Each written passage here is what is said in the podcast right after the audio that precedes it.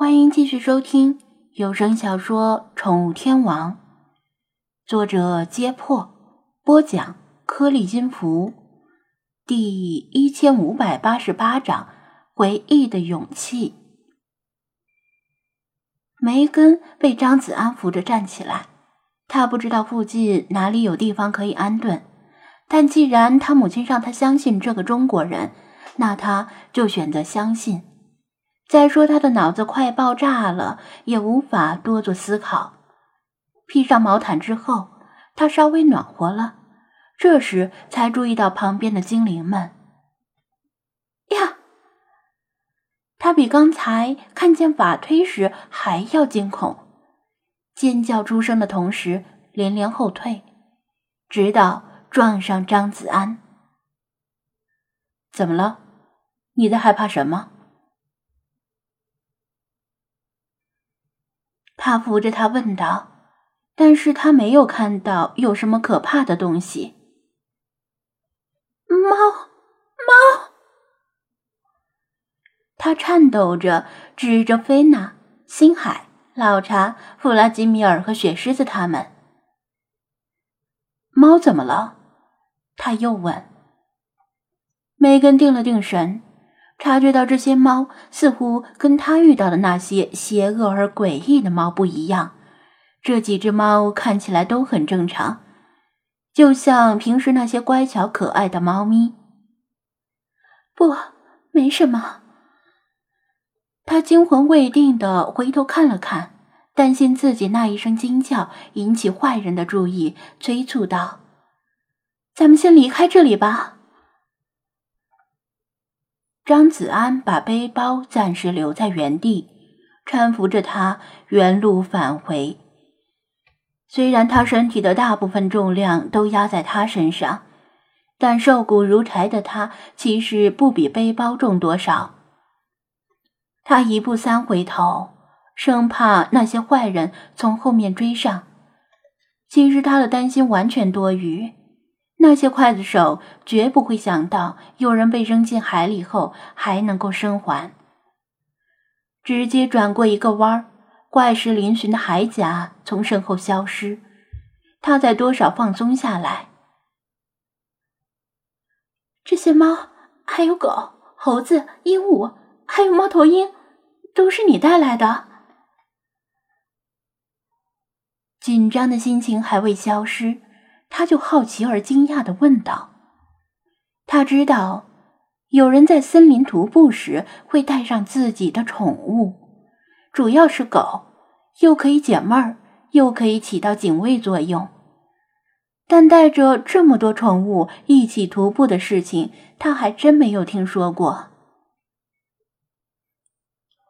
不完全是，有些是在森林里捡到的，比如那只猫头鹰。”它的翅膀受伤了，无法自己觅食，所以我照顾了它一阵儿。现在它的伤势已经好了，随时可以飞走。他解释道：“至于其他宠物，主要是我把它们留在家里不放心，所以干脆都带着。”梅根信以为真的点点头。他知道有些人是非常喜欢宠物的。简直一刻都离不开，也许他就是这样的人吧。至少喜欢宠物，而且养了这么多宠物的人，应该不会是坏人。不过他又想起在蘑菇里遇到的那些诡异而邪恶的猫，那些猫又是谁养的呢？同样的路走过一遍，张子安就有经验了，可以避开烂路。可以抄近路，所以没用太多的时间就返回了方村。法推怕狼群惊吓到梅根，在他还未恢复意识的时候，就让他们自行去觅食，之后他们会循着气味找过来。梅根看到这座隐藏着森林深处的荒村，更加惊讶了。因为这几间房子非常的隐蔽，很难想象在森林中徒步时能够恰好发现这里。张子安也没做多解释，扶着他走到那间唯一完整的房子前，从石头下取出钥匙，把他扶进次卧，让他坐在床上。卧室的衣柜里还有房主人遗留的衣物，虽然大小尺寸肯定不合适，但起码比起他这身衣不蔽体而且还湿透的粗布衣服强得多。他给他找出一些衣物，然后退出房间，关上卧室门，让他可以自己换衣服。过了一会儿，他在屋里喊了一声，表示自己换好了衣服。张子安再次进屋，看到他不仅换好了衣服，整个人都蜷缩进被子。他本打算问他一些事儿，但看他这个样子，还是先让他休息一下，自己出门捡木柴烧水，然后带着茶包泡了一壶热茶给他端进卧室。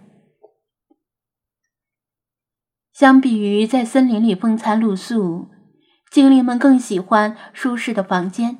乐得安逸。谢谢。